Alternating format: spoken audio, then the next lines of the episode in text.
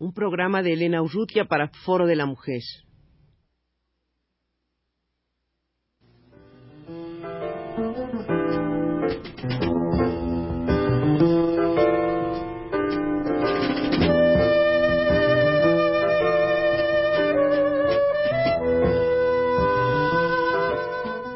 Foro de la Mujer.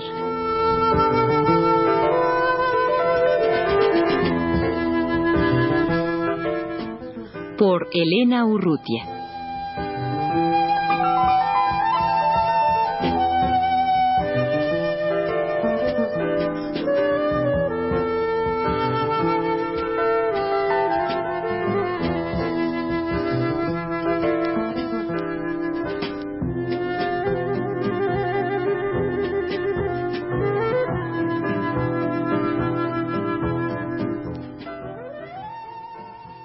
Revista Compañero, publicada por el Ejército Guerrillero de los Pobres en Guatemala, publicó recientemente un testimonio, el testimonio de María Lupe, mujer parcelaria de la selva en Guatemala.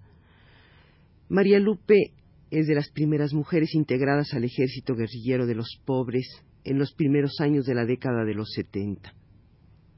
Fueron años de implantación de la lucha guerrillera en las selvas del departamento del Quiché.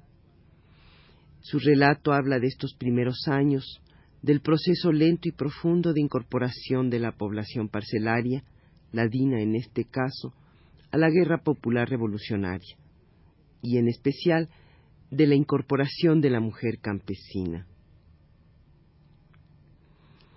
La revista Compañero publica el testimonio para conmemorar el décimo aniversario del nacimiento de dicha organización. Doy lectura al testimonio de María Lupe. Antes con mi compañero éramos muy pobres. Trabajábamos a los ricos en una finca. Yo le mantenía a los mozos, cocinaba, lavaba, de la una de la mañana a las diez de la noche.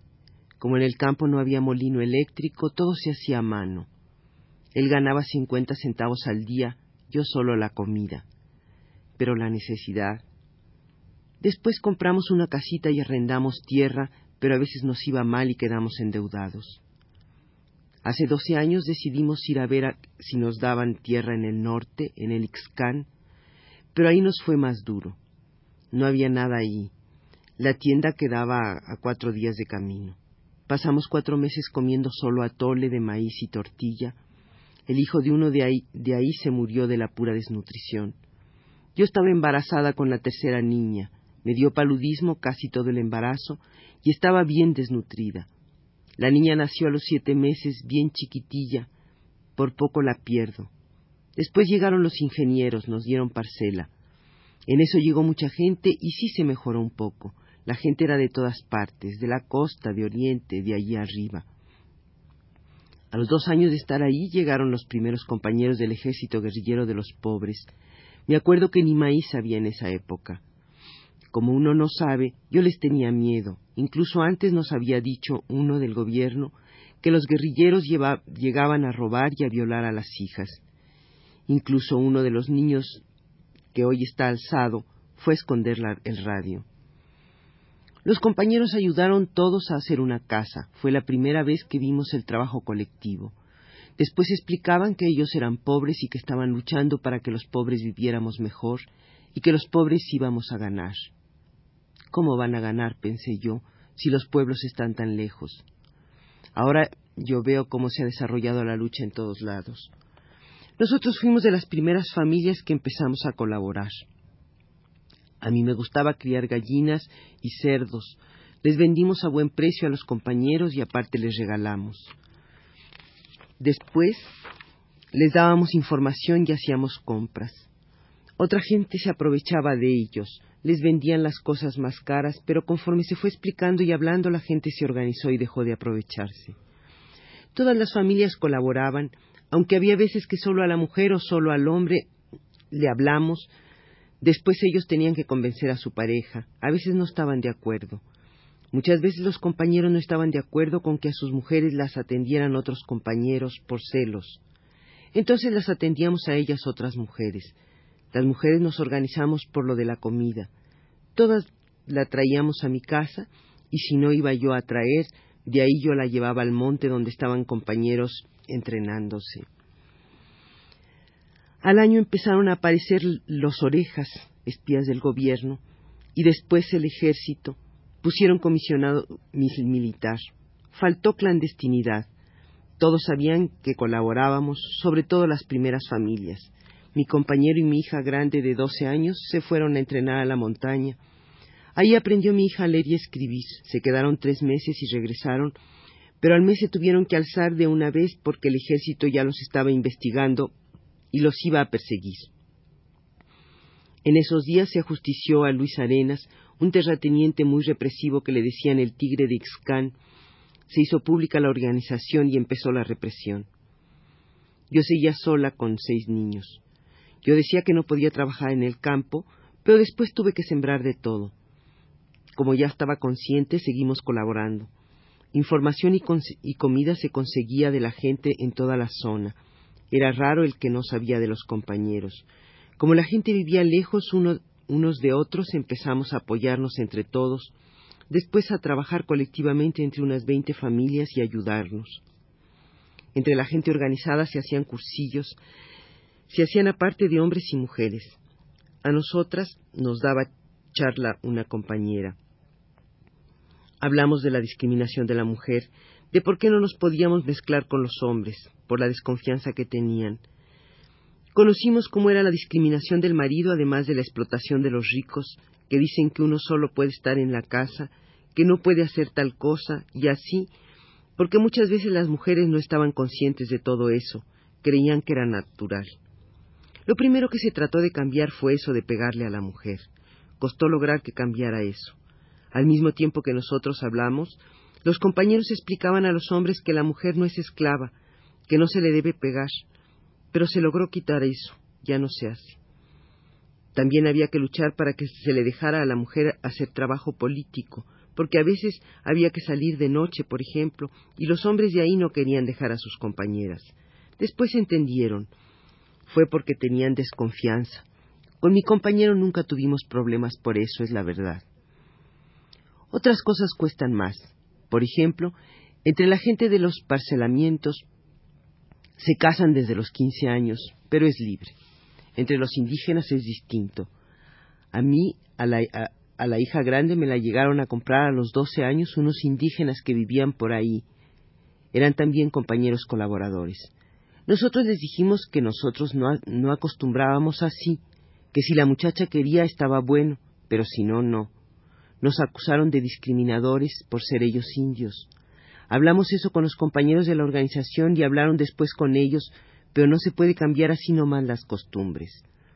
Al final el muchacho se compró otra muchacha, una indígena. Se quedaron bravos con nosotros. Después el muchacho se alzó. Las dos familias colaboraron. Eran compañeros, pero cuesta cambiar esas cosas. A la mujer indígena le es más difícil por la vida tan dura que ha llevado. A veces cuando llegan los compañeros al principio se esconden y como uno no habla su lengua no puede hablar con ellas. Yo fui la primera que me alcé, porque me perseguía el ejército, ya me venía a traer. Dejé a las niñas con otra compañera, pero ella no las pudo cuidar bien, así que tuve que bajar al pueblo donde me conocía el ejército y me perseguía y todo, a sacarlas de ahí. Lo hicimos como todo un operativo, y me fui con las niñas y, y todo al monte. Vivimos meses así en un campamento, a veces me quedaba yo sola con las niñas, solo monos veíamos.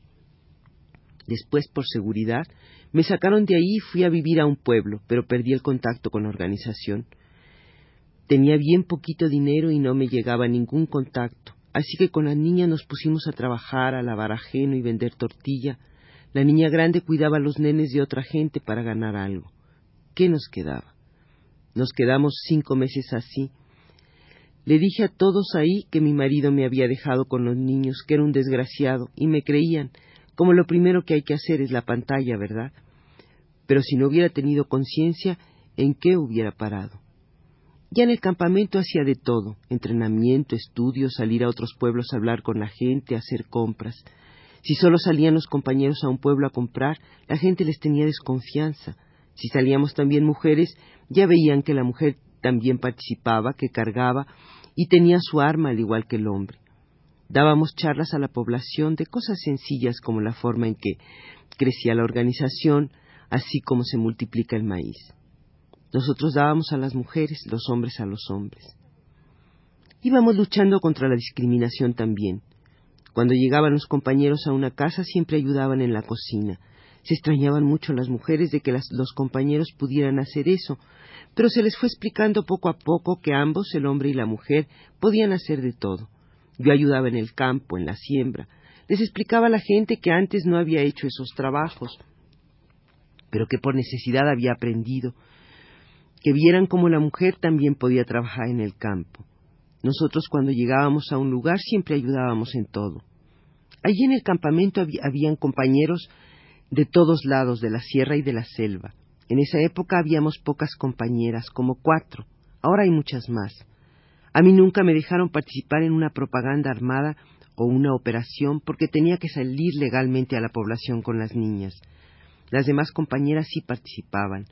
A mí me gustaban los entrenamientos, aunque algunos compañeros decían que la mujer no aguantaba igual que el hombre. A veces eso es cierto, pero otras veces no. Ahí en la montaña todo es distinto, es más colectivo. Anda uno en grupos de treinta o cuarenta y otros que se quedan en el campamento. Organizamos el cuidado de las cinco niñas, la más chiquita tenía tres años, la más grande doce en esa época, entre todos los compañeros. Las más grandes ya cargaban, ya ayudaban y participaban en las reuniones. Iban a los entrenamientos con sus carabinas de palo, con eso jugaban.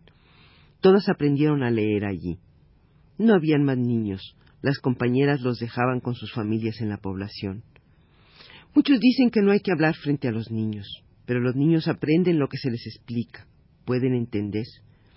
Nosotros les decíamos que no había que hablar recio porque llegaba el ejército. Desde chiquitos se les puede enseñar a ser disciplinados. Les explicábamos que era la lucha de todos los pobres, que otros niños también se quedan sin estar con sus papás, que después del triunfo íbamos a estar juntos. Les explicamos que somos pobres, que no podíamos comprar lo que queremos, y entienden. Un día la niña de seis años me vino a avisar que allí estaba una oreja, y ninguno de nosotros lo había visto. Había llegado a la casa a matar a otra compañera. En la población los niños llevan comida, información y guardan el secreto de la organización.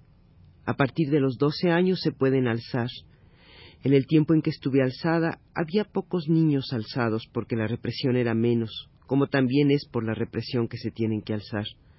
Ahora dicen que son un montón los niños alzados, pero por otro lado, en el campo desde los ocho años trabajan igual que uno de grande.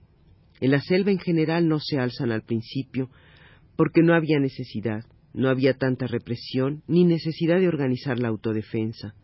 Cuando ya vino la represión y se alzaron muchos, había tiempo para organizar entre todos quien cuidara de las familias. Ahora en otros lados no fue así. Ahora ya tengo un nieto de un año. Mi hija y su compañero están alzados. Su compañero, hasta como a los ocho meses de nacido, conoció al niño. Tengo tres hijos alzados de 16, 20 y 22 años. Otra hija tiene 12 años y ya se quiere alzar. Dice que quiere ser libre y tener con qué defenderse. Hasta aquí el testimonio de María Lupe, mujer parcelaria de la selva en Guatemala, publicado por la revista Compañero, revista internacional del Ejército Guerrillero de los Pobres.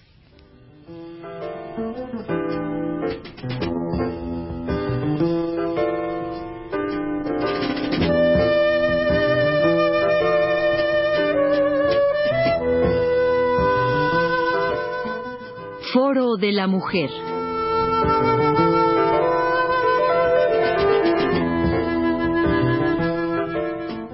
Por Elena Urrutia.